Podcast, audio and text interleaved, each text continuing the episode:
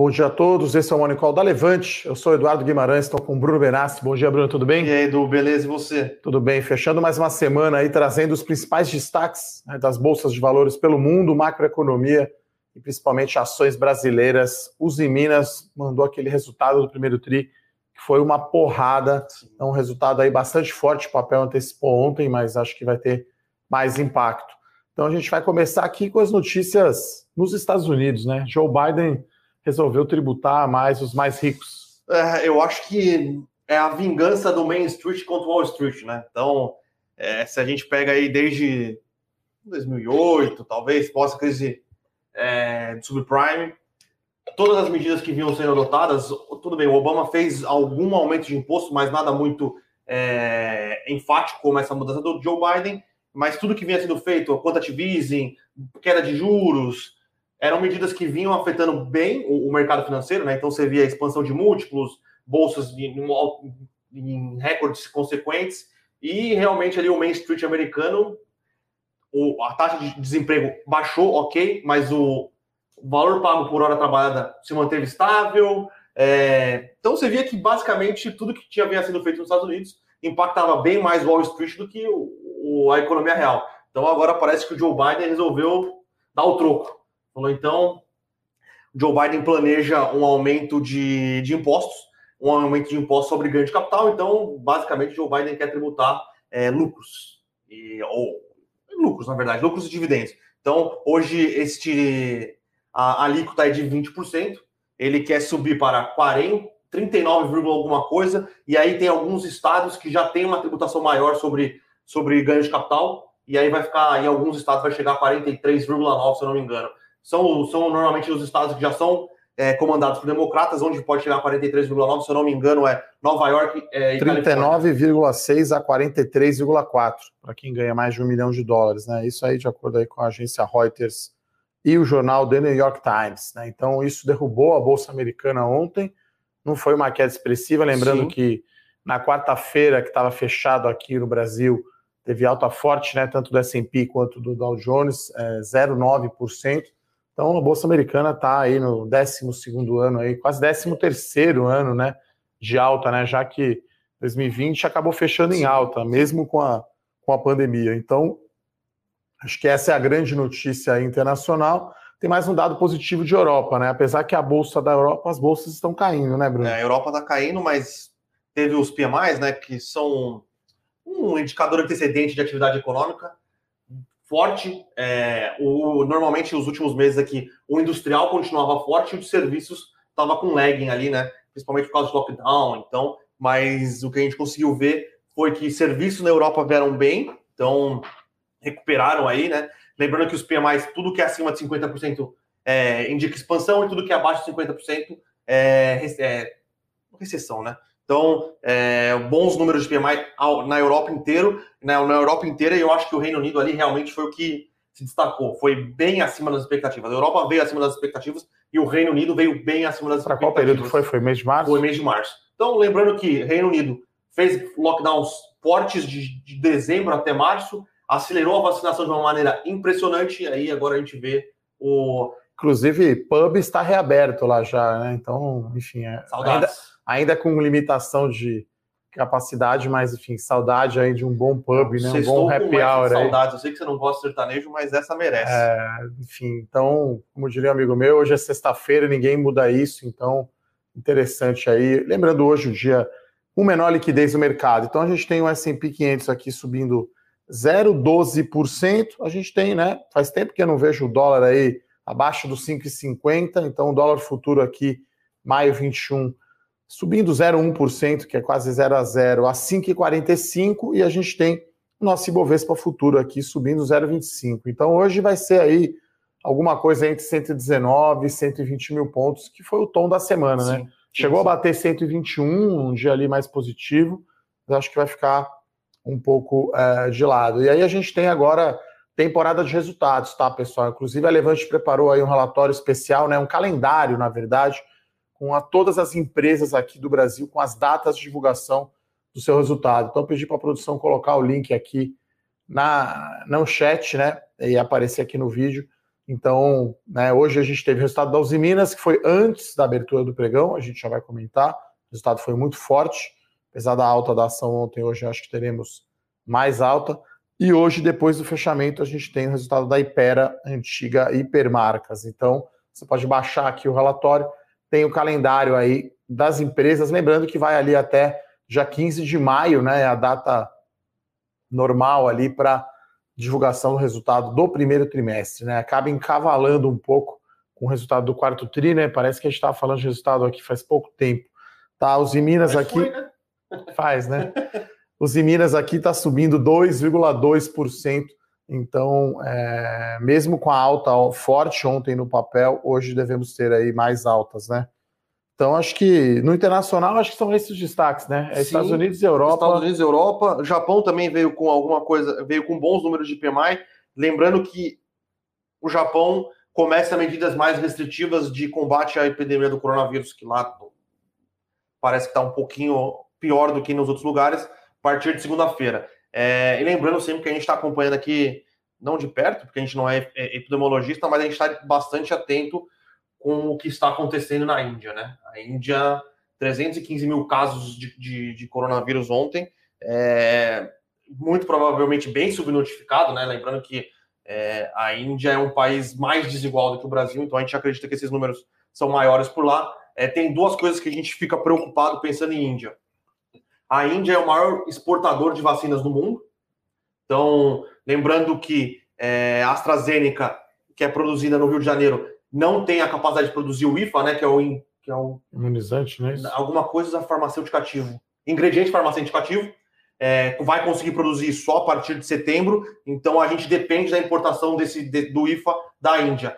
É, se a situação lá realmente degringolar, pode ser que a gente tenha algum atraso em recebimento de IFA, e aí gente já sabe que a gente já tem um déficit de chegada de, de, de vacinas para os próximos meses, então isso pode dar uma piorada. E o segundo ponto, que é um ponto que, aí que acho que, que respinga no mundo inteiro, é que é uma população de 2 bilhões de habitantes. Se o vírus estiver circulando livremente entre lá, imagine a quantidade e capacidade de mutações que o, que o vírus pode vir a apresentar. Então, são coisas que a gente está é, é, realmente... E isso derrubou o petróleo na quarta-feira, né? É um bilhão e mercado, da Índia. É o mercado aqui fechado, né? Então, esse, essa notícia da Índia que o Bruno comentou derrubou o preço do petróleo na quarta-feira, né? Então, a gente vai ter ainda, infelizmente, idas e vindas nessa abertura, na reabertura da economia. Né? Então, a vacinação aqui no Brasil agora já melhorou, já está um pouco acima dos 14%. Se continuar esse número aí de um milhão por dia, né, excelente. Né? É, enfim, com atraso né, essa evolução, mas é positivo. Então, é, a gente tem que continuar tomando cuidado. Aí tem um amigo meu aqui Manda um abraço para ele. Os dois, os pais dele, né? Os dois estão com Covid, então, enfim, tá perdido aí, tá é muito difícil. Então vamos levar a sério. Ainda tem mais um tempo para a gente sim, sim. voltar para o pub aí, voltar à vida normal. Acho que agora a vacinação tá, tá progredindo no Brasil finalmente, mas teremos ainda várias idas e vindas, cada país num ritmo, né? Estava lendo a matéria semana passada do The Guardian falando que Israel já está normalíssimo, assim. Então deu uma até uma esperança de, de repente, daqui a um tempo as coisas estarem normais aqui, todo mundo vacinado, todo mundo já, como falo, rebanho imunizado, sem tanto risco, né?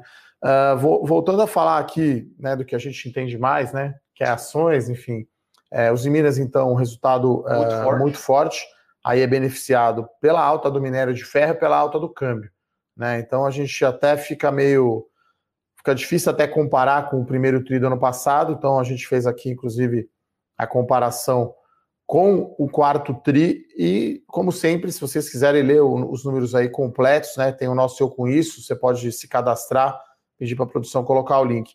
O número que mais, mais impressiona né, é a alta do EBITDA, que é uma métrica de geração de caixa da companhia, cresceu 64% contra o quarto TRI. Que já foi um bom. É, e a margem EBITDA aumentou de 27% para 34%. Né? Então, uma margem absurda, e aí com essa geração de caixa enorme, dívida líquida EBITDA da companhia despenca.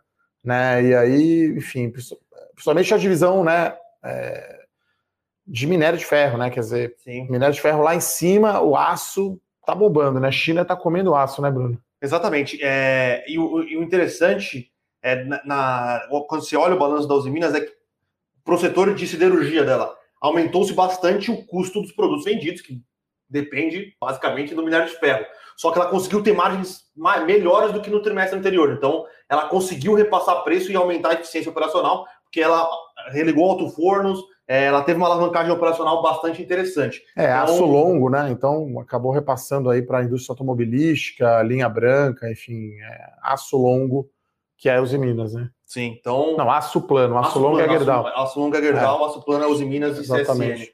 É, foi um resultado bastante forte.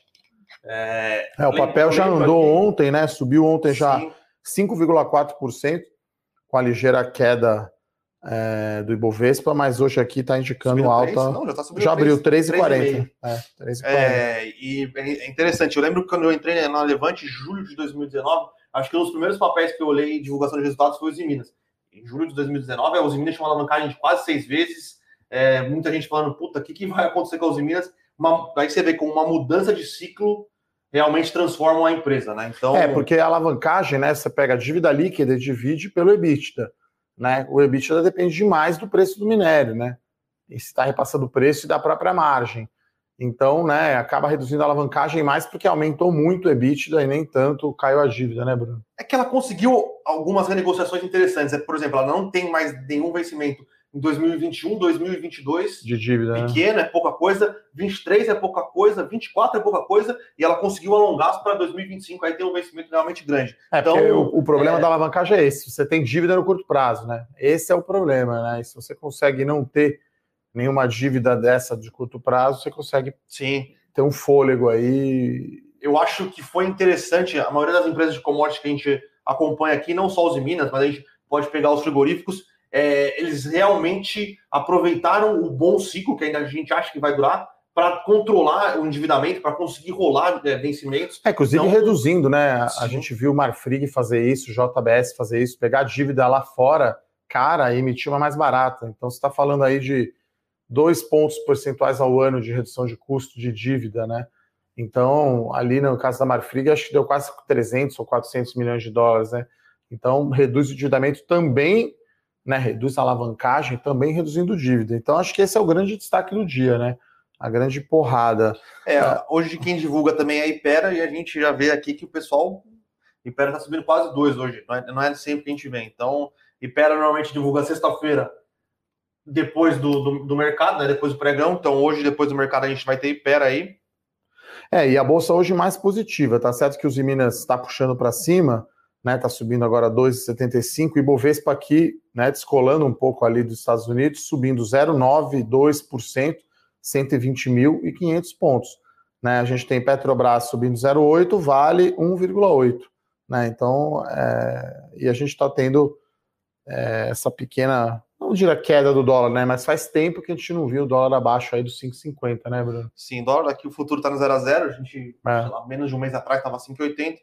É, é, alguma... O comercial está no 0 a 0 A vista agora aqui, 3, desculpa, 5,45. Né? Então faz um tempo que não tem câmbio abaixo desse preço. Né? Eu acho que são algumas coisas que é, implicam nessa, nessa queda do dólar.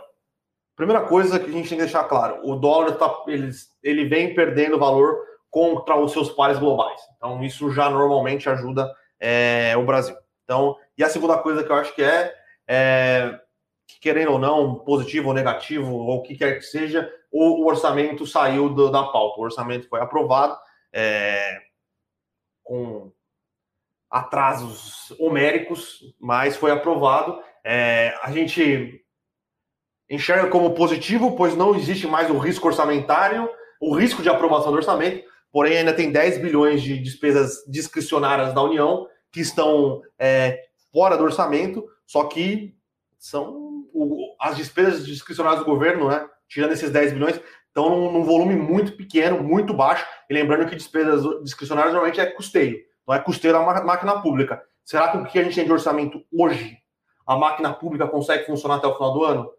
É, é algo que a gente. É, acabou tendo tem um desfecho até que favorável, né? Que estava inexequível. Ontem até a gente viu os juros futuros dando uma, Sim, uma voltada. Então, é que eu falei até, fazendo aí um, spoiler da coluna Domingo de Valor, né? Então, a situação pública está é, difícil, mas pelo menos parou de piorar.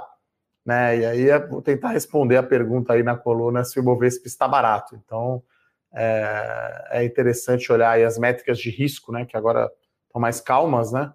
É, e o governo aprovou isso e agora a gente segue, né? É, então, por isso que acho que o dólar aí está um pouco mais calmo, até porque maio teremos aí o aumento da Selic para 3,5. Vamos ver aí se o governo, se o Banco Central já sobe rapidamente o juro aí para controlar, não a inflação desse ano, mas talvez a expectativa do ano que vem, né, Bruno? Exato. Uh, outra notícia corporativa que a gente tem é o resultado operacional da Ezetec, que, que não foi brilhante, né? não teve muita mágica, né? com o stand de venda fechado. A companhia fez só um lançamento ali no Paraíso, uh, as vendas foram mais fracas? Vou pegar aqui os números, os grandes números, né? A gente olha sempre lançamento e venda, né? Quando é uma prévia operacional. Esses dois números são medidos aí pelo chamado valor geral de vendas. Nada mais é que o preço do apartamento vezes a quantidade de apartamentos dentro de um edifício, dentro de um prédio. Então a venda líquida da Zetec foi 236 milhões de reais, é 48% menor que o mesmo período do ano passado um único lançamento ali no Paraíso, é, valor de vendas de VGV apenas 28 milhões de reais, né? Então caiu aí 95% o lançamento. Mas a companhia é, reiterou o guidance, né? Até acho talvez um guidance um pouco otimista, né? VGV aqui da Ezetec 2,8 a 3,3 bilhões de reais por ano. Lançar bastante, hein? É um número bem forte. Eles reiteraram, eles mantêm. Eu acho que também agora reabrindo o stand, né? Sim. Lembrando que isso foi, acho que do, desde o domingo passado, né? Foi. Abrindo 25% só de capacidade. Acho que gradualmente as pessoas vão voltar ao stand, porque, claro, né? Você vai comprar imóvel, o brasileiro em média compra dois imóveis apenas ao redor, ao, né, na, na, sua vida toda. Então, é uma decisão super de longo prazo que você não vai comprar sem visitar, isso é fato, né? Então, é aquela história, né? A esposa tem que aprovar e isso tem que visitar. Acho que são as coisas padrão aí para a hora de comprar um imóvel. Então, acho que com a reabertura, o primeiro tri é sazonalmente o mais fraco mesmo. A gente tem normalmente aí o quarto trimestre representa 50% do ano, o segundo semestre uns 70%, 60%, dois terços do segundo semestre, um terço primeiro. Então, podemos ter aí uma retomada aí do segundo tri. Então, o Exetec, o número veio mais baixo aí do que esperado.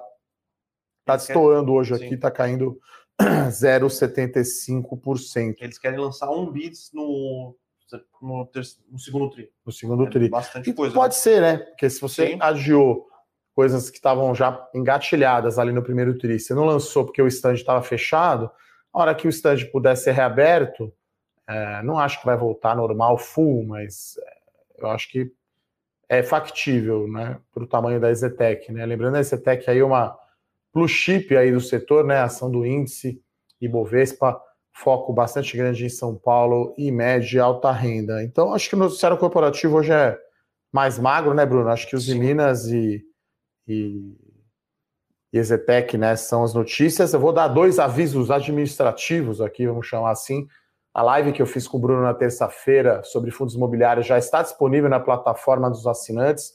Se você quiser lá conferir, né, algo aí imperdível. E a gente continuando aí na linha de gerar um conteúdo exclusivo para os nossos assinantes, colocamos no ar ontem a entrevista com o CFO, né, o diretor financeiro de relações com investidores da Mitre, né, o Rodrigo. Então, é, eu e a Nelly conversamos aí com o Rodrigo. Está disponível os assinantes do Carta, do Small Caps, do Bolsa 3.0 e do Total Return.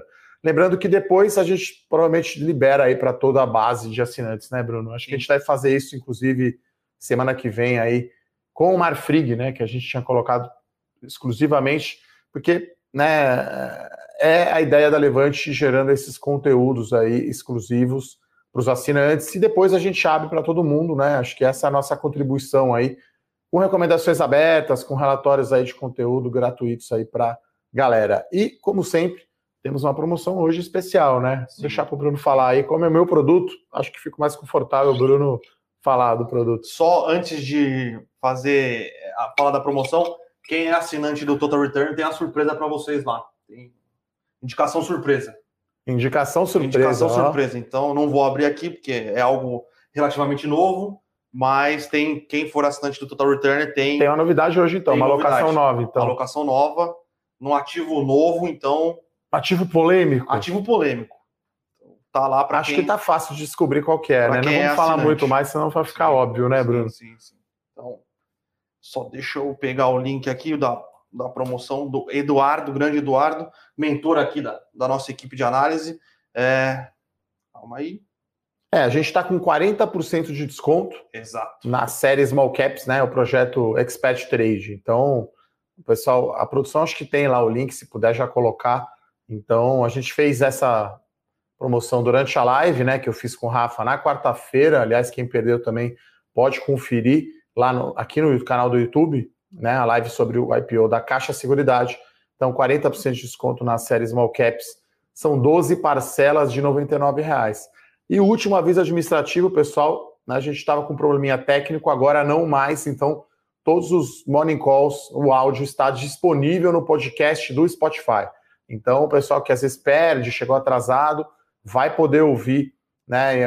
Assim que a gente terminar aqui, o pessoal já sobe alguns minutos ali, uma hora no máximo, não sei, já vai estar disponível. Então, já está normalizado, tá, pessoal? Todos os morning calls aí do mês de abril já estão lá no podcast Exato. da Levante. Tá? Quer escutar lavando uma louça ou no trânsito? É, é, é isso, né? Enfim, tá escutando a gente, não vendo aqui no Morning Call. Acho que é isso, né, Bruno? Vamos para as perguntas, como sempre. Você já deu uma moderada aí nas perguntas? Vamos ver aqui as primeiras perguntas. Bom, o Jansen pergunta se a Zetec agora dispara.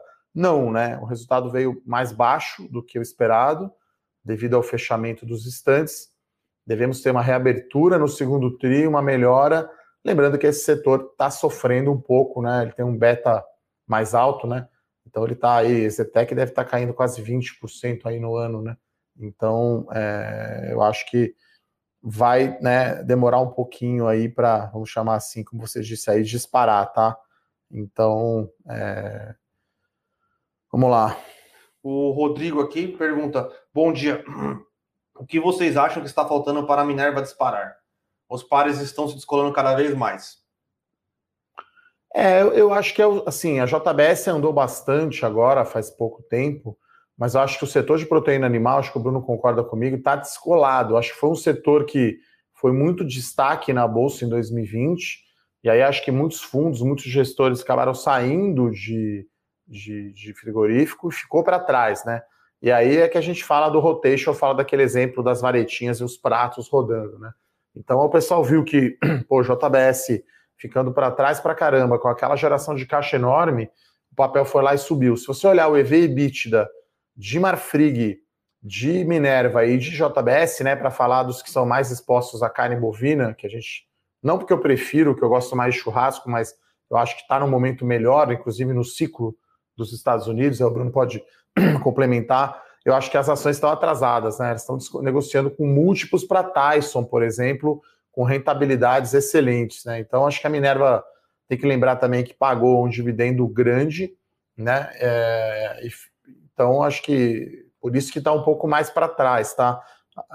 Mas eu acho que não tem assim uma razão específica. Talvez a gente até na entrevista, né, com o DRI da Marfrig comentou, né? O mercado do Brasil está mais difícil. Sim. Então, né, se fosse escolher, melhor estar tá nos Estados Unidos hoje do que no Brasil. Então, acho que esse é o principal motivo, talvez, da, da JBS estar com uma performance relativa melhor do que a Minerva. Né? A Minerva exporta muito, é muito América do Sul, mas o que ela tem de operação Brasil, que deve ser mais ou menos uns 30% da Minerva, mais ou menos, é, até acho que menos, né? Porque se ela exporta 75% América do Sul, é, e, e, o restante da América do Sul é tudo exportação praticamente, então você está falando aí de, de quanto que daria a conta? 12, 15%, vai. Vamos dizer que seja 15% da Minerva, de 15 a 20% seja Brasil. Então ela sofre um pouquinho mais, mas acho que continua gerando muito caixa, continua com margens muito boas. Acho que talvez, né, todas são influenciadas pelo câmbio, né? São favorecidas pelo câmbio alto que acaba aumentando a margem EBITDA. Mas, enfim, de, dessas eu continuo preferindo aí é, JBS e Minerva. Não sei que o Bruno quer falar sobre proteína, quer complementar? Não, não, eu concordo. Eu acho que é, apesar de serem três indústrias que a gente considera de proteína animal, a JBS é um, é um bicho diferente, né? Ela tem a parte de proteína animal, mas ela tem a parte forte da Seara, ela tem a parte forte de suínos. Ela é, fez uma aquisição agora, né, sim. pro plant-based aí para concorrer com o Beyond Meat, né? Então, até acho que está ali a Vivera, né? Vivera, Vivera, Vivera seria aí um Beyond Meat antes do IPO, mais ou menos isso, né? Então, sim. enfim. E a JBS eu considero mais um pure play de alimentos, né? Porque ela está na cadeia toda, em tudo, com processados, não processados. É que ela tem é... frango, ela tem porco e ela tem carne bovina, né? Minerva e Marfrig praticamente é só carne bovina, então... Ou a Beyond Meat, né? É, então tem... É, não é bem só carne bovina, mas enfim. Então a JBS acho que tem um negócio inteiro de proteína, né? Porque é difícil acertar ciclo, né, pessoal? Então é melhor acertar numa empresa que está nesse negócio. Quer dizer, é como você vai investir num fundo ou você quer seguir a carteira aqui da Levante. Quer dizer, você está contando com toda a nossa equipe aqui, toda a nossa experiência para acompanhar o ciclo, né? Não precisa você sozinho detectar qual que é o melhor momento. Então, acho que a JBS, até para também ser maior, né? Acho que leva uma, uma pequena vantagem aí sobre Minerva, e né, aí Bruno? a JBS ela tem um desconto para Tyson Foods que. Acho que todas estão com desconto absurdo, Sim. né? Todas acho que estão negociando ali entre 3 e 4 vezes EBITDA. Tyson acho que é 5, 6 vezes nove. EBITDA. 9, acho. A última vez que eu vi era 9. É. é que vai depender muito do câmbio, né? Também, né? Sim enfim, mas é, porque aí impacta o múltiplo das empresas aqui, né? Lá fora não, obviamente, né? Então acho que de proteína animal daria quase para fazer uma live sobre isso, né, Bruno? Sim. De repente podemos. Uh, o Pedro aqui pergunta por que a Elbor não consegue seguir os seus pares. Acho que é uma questão setorial, né? Se Ezetec e Cirela, que são blue chips, estão para trás, a segunda linha também está para trás. Acho que o setor de construção civil está com esse vento contrário aí, temporário, na minha opinião, que é o fechamento dos estantes. Talvez a alta da Selic possa sim aumentar é, o custo do financiamento imobiliário. Interessante aí para os nossos assinantes, recomendo aí, aproveitar que chegou o final de semana, né? Tá mais tranquilo, poder escutar a entrevista aí, um bate-papo muito bom com o Rodrigo, que é o CFO da Mitre. Uh... Edu, deixa eu fazer uma pergunta aqui para você. Você acha que o, o mercado está um pouco receoso com o aumento, por exemplo, aço, é, cimento, mão de obra e o impacto que isso pode ter no, no, na rentabilidade das construtoras? É, até essa, eu fiz essa pergunta né, ao, ao Rodrigo. Spoiler aqui então. É, já fazendo um pequeno spoiler, mas assim, não fujo das, das perguntas. É, por enquanto, a primeira onda de aumento, eles conseguiram repassar no preço.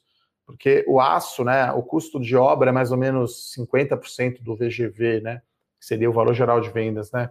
Então, e o aço é só uma parte né, desse custo de obra. Então, sei lá, o aço subiu 50%, 60%, alguma coisa assim. Então, um pequeno aumento no VGV total já compensou o aumento do aço. Agora, né, eles já estão negociados e tal. Agora, se vier uma outra onda, né, a gente não sabe aonde o dólar vai parar, ano que vem é ano de eleição, né, então sempre o pessoal me pergunta de dólar, eu falo, pô, quando tá caindo assim, aproveita, vai lá e compra um pouco, né, principalmente é, enfim, um abraço aí para o meu cunhado que tem uma dívida em dólar. Eu falei, cara, fica de olho aí, o dia que está caindo o dólar é o dia de ir lá e comprar um pouquinho. Sim. Nesse caso, é, um, é uma boa tática para fazer o preço médio. Então, acho que o mercado está preocupado aí com o setor de construção civil por, por ser um ciclo longo, né? E tem essa correlação histórica também com a Selic, né? E, na verdade, é, sempre que sobe Selic, as ações caem, né? É um negócio super histórico assim. Eu acho que, na verdade, na prática, depende muito do crédito imobiliário. Por enquanto, não tem aumento de crédito imobiliário. O Rodrigo falou lá, o CFO da Mitre, que os repasses, os financiamentos, assim, não estão sendo afetados. Agora, né, na hora que chegar a 5, a Selic, que acho que é a projeção, pode sim ser afetado. Então, até respondendo a pergunta do Pedro aqui, a Elbor ela está na, na, segunda divisão ali, né, das consultoras. Então, primeira divisão Cirela, Ezetec e MRV, que são do índice, mas a MRV ela é do, exposição ao programa habitacional. Minha Casa Minha Vida, apesar do pessoal mudar o nome lá, continuo falando Minha Casa Minha Vida. É, depois a gente tem a segunda divisão, que talvez seja liderada ali por Iven, que acho que está com o melhor é, resultado já são esse ano, porque ela vendeu né, o Fazano e Itaim para a Gafisa. Né? A Gafisa está lá, na minha opinião, na terceira divisão. Então aí vem junto com a Trisul ali liderando essa segunda, e depois tem Mitre, né? Que acho que está super bem. Aí tem Elbor e tem uh, a Melnick, né? A Elbor, o problema é que ela tem um pouco mais de estoque, né? Então, para ela, fechamento de stand machuca mais, porque ela não vende o estoque, aí esse estoque custa, ela tem que pagar a despesa, e aí ela também não lança. Até a prévia da Elbor até não foi ruim, né? Ela fez, a gente comentou, acho que foi na terça-feira. Acho que sim. Ou não, ontem. Sim, ontem. Ela soltou na, no feriado, né? Então ela fez um lançamento que foi bem vendido, porque é isso, né? O estoque está lá, a gente sabe que demora, não vai vender, vai vender em dois anos esse estoque. Agora o lançamento tem que sair bem vendido, senão ela está fazendo alguma coisa errada. Então acho que, enfim, olha o múltiplo aí de Elbor, não parece fazer sentido e olhar a performance da ação. Né? Lembrando aí que é realmente uma small cap aí dentro do universo é, de construção civil, tá? É, legal aqui o depoimento aqui do Alexandre Siebert, ou Seibert, não sei como pronunciar corretamente. Ele está agradecendo aqui a ajuda da equipe de atendimento, né? Que foi fantástica e fez a renovação para ele. Então, também quero agradecer aqui o Xará, aqui o Bruno Santos, que é o que está sempre ouvindo a gente, né? Que ele que, que atende aí quando chama o WhatsApp aí. Então, pedi para a produção colocar aí o contato aí do, do nosso atendimento.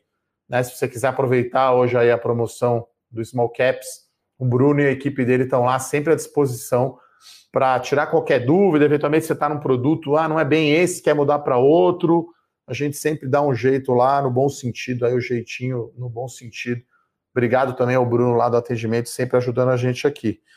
Uh, tem uma outra pergunta aqui de fundo imobiliário, né? O que, que o Bruno aqui, o Bruno Benassi, acha do IPO do SNFF11? É, é o fundo imobiliário da, da gestora da Suno, né? A gente não chegou é, a olhar a fundo, é, mas é uma casa nova é, e, normal, e, e, é um FOF, né? Então, eu acho que a gente vai esperar um pouco para ver como é que vai ser a performance desse FOF ao longo do tempo, por ser uma casa nova, por ser uma casa que não tem histórico ainda, e depois que a gente acompanhar a performance, acompanhar os relatórios de divulgação de resultados, aí a gente vai ter uma opinião formada sobre, é, sobre, sobre o fundo, né? Lembrando que a gente aqui não tem rabo preso. Se o fundo for bem, performar bem, pagar dividendo bem. É, a gente aqui realmente é uma casa de análise independente, então a gente quer é, recomendar o melhor para vocês. Se está no Itaú, na XP, na BTG, na Suno, onde for. Né? Então é, é, é, realmente a gente tem aqui bastante independência né, para ter as nossas recomendações, tá? O pessoal perguntou aqui, população da Índia, 1 um, bilhão um, e 400. 3, é isso. 1395. Então é, é é aí seis vezes maior que a população brasileira, né? O Brasil tem 211, esse é o último censo, deve ser um pouco mais, então tem quase sete vezes aí a população brasileira. Então, realmente é, preocupa bastante. O Jonathan pergunta aqui: bom dia, diante desse resultado da Uzi Minas, o que podemos esperar da Vale? Jonathan, é, a Uzi Minas tem uma parte, tem uma parte de mineração, tá? Mas a gente, a Vale soltou já a prévia operacional. Então a gente já sabe qual foi o preço médio é, de venda de minério de ferro da Vale.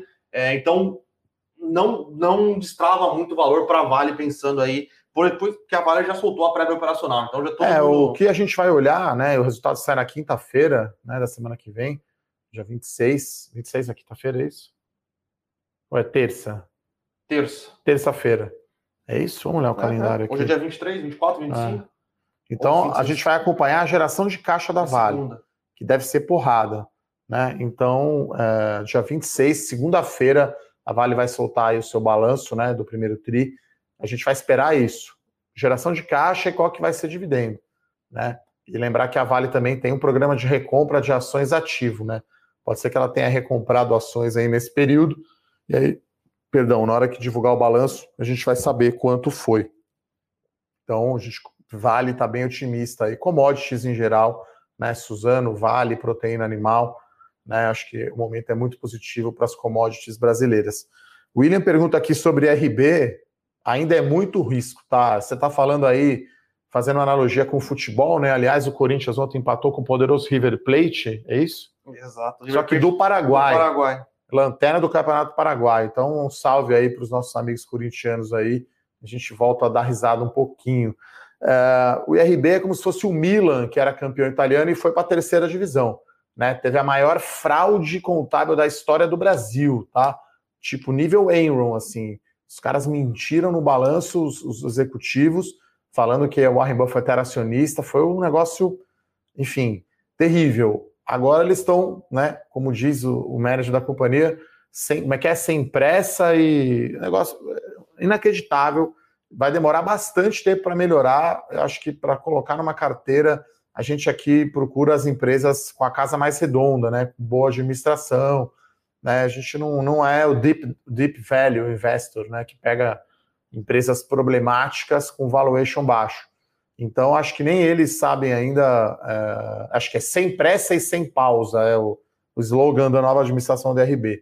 Então, William, estamos fora. Assim, deve ter umas 100 empresas na frente aí Sim. de RB antes da gente pensar em RB, tá? Claro que a gente analisa, podemos eventualmente falar aqui do resultado, se alguém comprar, se sair uma notícia relevante, mas daí a colocar na carteira é uma outra história, né, Bruno? Exato, exato. Acho que perder credibilidade, construir credibilidade é muito difícil, perder credibilidade é muito fácil. Então foi isso, exatamente isso que aconteceu com o RB. Algumas coisas positivas aconteceram, a Suzep é, parou de, de ela tinha feito meio que uma intervenção dentro do, do da IRB, porque ela não tinha é, a, as provisões técnicas é, do, da, na quantidade que a Suzep queria. Isso acabou, mas ainda tem um, um longo caminho pela frente. É só tirou-se a primeira primeira pedra do caminho, eu diria. Bom, tem uma pergunta boa do Jamil aqui, né? Ele fala que tem assinatura do tríplice da Bolsa, né? Que é o Carta do Estrategista Melhores Ações e Dividendos. Ele assinou ontem o, o Bolsa 3.0, Seja bem-vindo aí o Bruno, que toca aí junto com o Rafa e o Japa. E ele pergunta como eu faço quando ações nas duas séries, mas com estratégias diferentes. Olha, geralmente é, o Bolsa é um produto diferente da Levante, né? Eu acho que ele tem um prazo mais curto um pouco, horizonte de tempo, e ele gira um pouco mais a carteira. Mas normalmente tem ações que assim, quando a gente tira da carteira, a gente tira geral. Por exemplo, Panvel, acho que foi um caso, né? Então, estatais, né? A gente saiu de todas as estatais em todas as carteiras. Então, acho que você pode sim manter né, essa ação, mesmo ela estando no bolsa e no small cap, por exemplo, ou no bolsa e no melhores ações. E aí, se sair do bolsa, é uma questão de você avaliar. Né? E, e a gente sempre fala aqui para avaliar o tamanho da posição, né, Bruno? Sim. Acho que o maior erro que o investidor pode cometer é fazer a posição grande demais. Então a gente sempre põe posições menores, acho que até no bolsa as maiores posições são 8 ou 9%, é menos. Na minha carteira small, no melhores, tem ações que tem 15, é o máximo que eu vou, né? Fica 5, 10 e 15, geralmente. 15% da carteira é o máximo. Então, acho que pode dar um conflito a hora que o Bolsa mandar vender uma ação que está ou no small, ou no melhores, ou no dividendos. Aí, aí o que eu faria para te ajudar aí é você compõe a sua carteira, divide por caixas. Então você faz a, a, caixa, sei lá, dividendos, a caixa small, a caixa fundo imobiliário, a caixa bolsa, talvez um trading mais curto, e aí você vê o tamanho delas, né, e, e tenta compor e deixar equilibrado. Acho que, enfim, é, esse é o segredo, eu diria, né, Bruno? Sim, sim. Vamos ver se tem mais perguntas aqui. O Jamil pergunta, Bruno, uma carteira de 10 fundos imobiliários, quantos, CRIs, quantos fundos de CRIs você acha ideal ter no máximo? Depende muito do momento, depende muito dos fundos de CRI que você tem na sua carteira. É, hoje a gente tem uma alocação maior do que de costume em fundos imobiliários de papel. A gente vem com essa posição maior desde o ano passado, porque a gente acha que o momento de fundos imobiliários de papel é, faz sentido de papel, digo CRI, né? Tem um papel FOF. Faz sentido você manter essa posição. Mas a gente já começa a pensar aí em aumentar um pouco de exposição em lajes corporativas, aumentar um pouco de exposição em fundos de shopping. É, acho que tem algumas coisas que o preço parece estar bastante atrativo e acho que está no momento de a gente tomar um pouquinho mais de risco ali e não que não tenha risco no fundo de papel, principalmente é, nessa classe mais high yield, mas é uma questão não de risco de performance, mas uma questão de risco de mercado, eu diria. Cria uma questão mais de risco de performance, ou paga ou não paga, é meio binário, né? Os papéis na carteira. É, e o fundo de laje corporativo é uma questão de mercado para ver se é, volta. Obviamente, a gente quer aumentar posições lajes corporativas em bons fundos, com bons ativos, em boas localizações, né? E shoppings é a mesma coisa. Então, a gente, eu estou pensando um pouco na carteira, mas acho que no máximo 30% aí é, de, de uma posição em fundos recebíveis nesse bom cenário, eu acho que o máximo 30%. 30%. Uma pergunta aqui do Wellington aqui, é, investir em uma ação que a depreciação é 60% do lucro é um ponto de atenção? Olha, a gente não pensa muito desse, dessa forma. É claro que aí, se a gente está falando, por exemplo, de um shopping center, como depreciação é uma despesa não caixa, esse, essa depreciação ela volta no lucro no chamado FFO, que é Funds from Operations, né, que é recurso das operações, o lucro caixa. Então, a gente a depreciação é muito para ver se o cara está investindo minimamente a depreciação para o ativo dele não perder, né, não se depreciar demais, né? E, e, é uma geralmente é uma coisa contábil, né, a depreciação. Tanto que, obviamente, ela não entra na conta do EBITDA, né? Aqui a gente olhou o número dos Minas, o EBITDA, né, o D ali é de depreciação, né? Então é o lucro operacional antes da depreciação.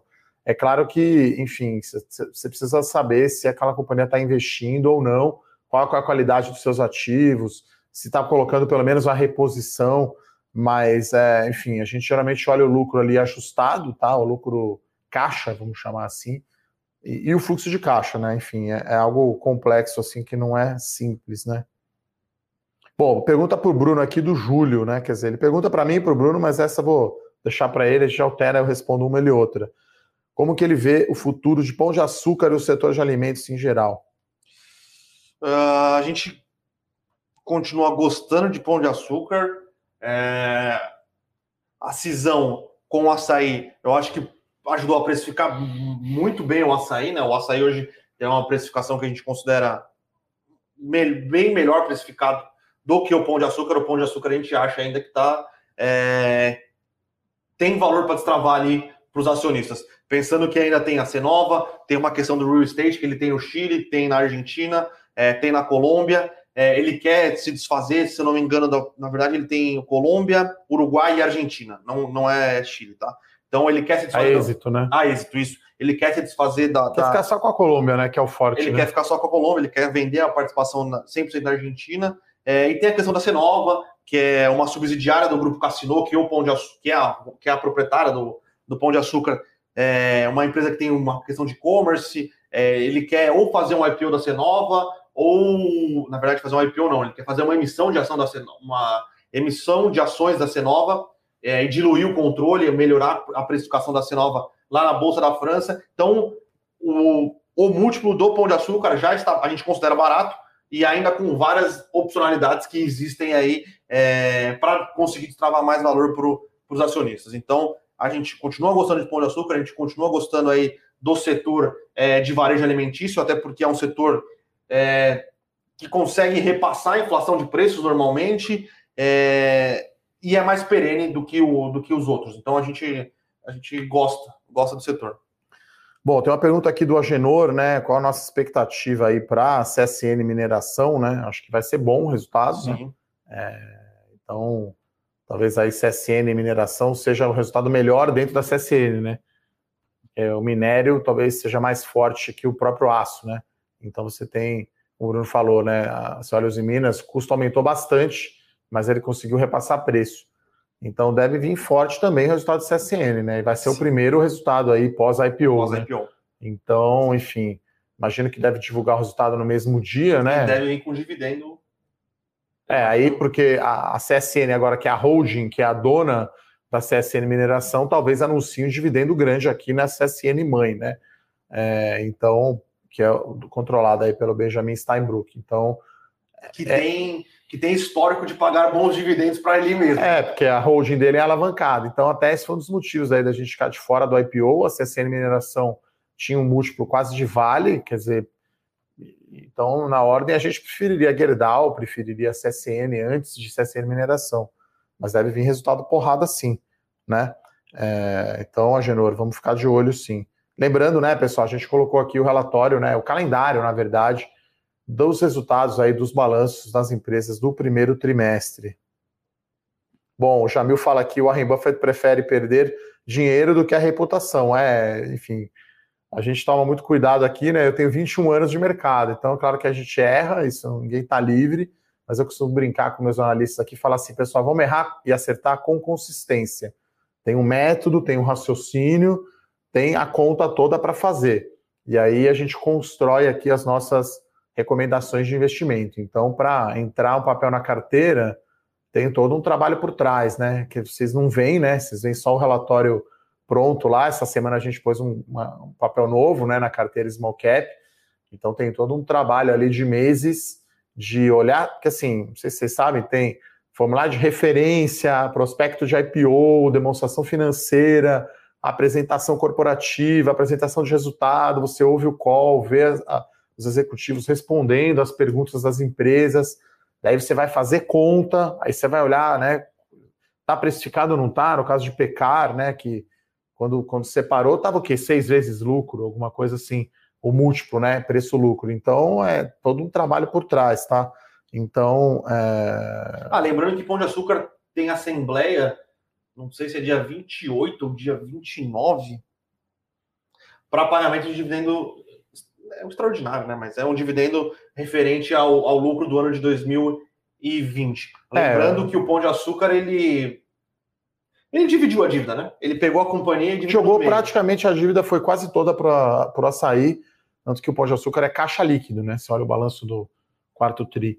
Então, no mês de abril é isso. Você vai ter as assembleias né, gerais ordinárias dos acionistas para aprovar as contas de 2020 a gente teve, no geral, uma queda né, do dividendo pago em relação ao ano anterior por conta de Covid, né?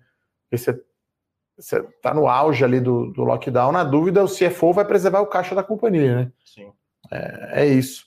Não e se... só, já que a gente está aqui, 10, 45, 45 minutos. Saiu os PMIs compostos dos Estados Unidos. Então, é, o Warren Buffett tinha dito ano passado, foi ano passado, na, na divulgação de resultados da Berkshire, Never Bet Against America, né? Então a gente vê aqui, ó, PMI de serviço dos Estados Unidos bateu consenso, PMI industrial veio em linha e o PMI composto, né, que é serviços mais indústria, bateu consenso também. Então, realmente é uma máquina aí a economia americana. É, tem uma pergunta aqui, eu estou procurando quem fez de Sanepar, né?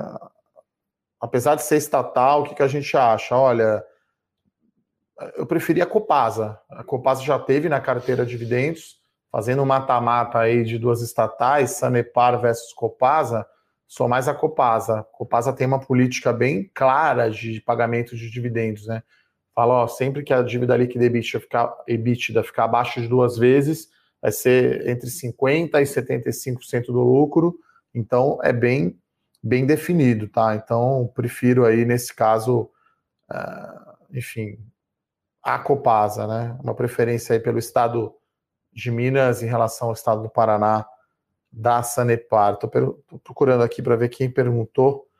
Infelizmente não achei. Não, a gente vai... Robson Cardoso. Robson Cardoso. Então, agradecer então as perguntas de todos, né? Acho que deixa mais rico aqui esse nosso Morning Call. Como eu falei, se você chegou atrasado, quiser ouvir novamente, está disponível lá no nosso podcast do Spotify da Levante. Né? A gente tem o nosso relatório aqui da temporada de resultados. Iremos acompanhar de perto hoje, pós-fechamento. Temos resultados da Ipera. Bolsa aqui, Ibovespa, quem Já diria? 1,15 de alta, está bem forte aqui. Uh, o dólar futuro deu uma aceleradinha, não muito, 0,24%. E a gente tem aqui né, o destaque do dia. Os Minas agora virou para queda, quem diria, né? pessoal subiu. dando uma realizada, né? Ontem subiu forte, com bolsa em queda.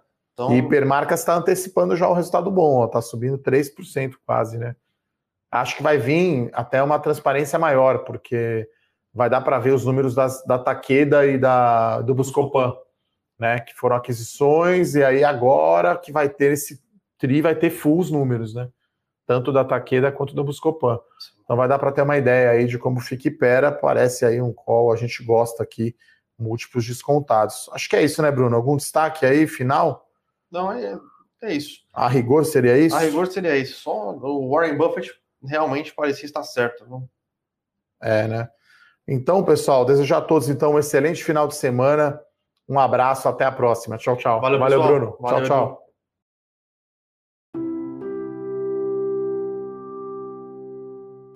Para saber mais sobre a Levante, siga o nosso perfil no Instagram levante.investimentos. Se inscreva no nosso canal do YouTube Levante Investimentos. E para acompanhar as notícias do dia a dia e mais sobre a Levante, acesse nosso site levante.com.br.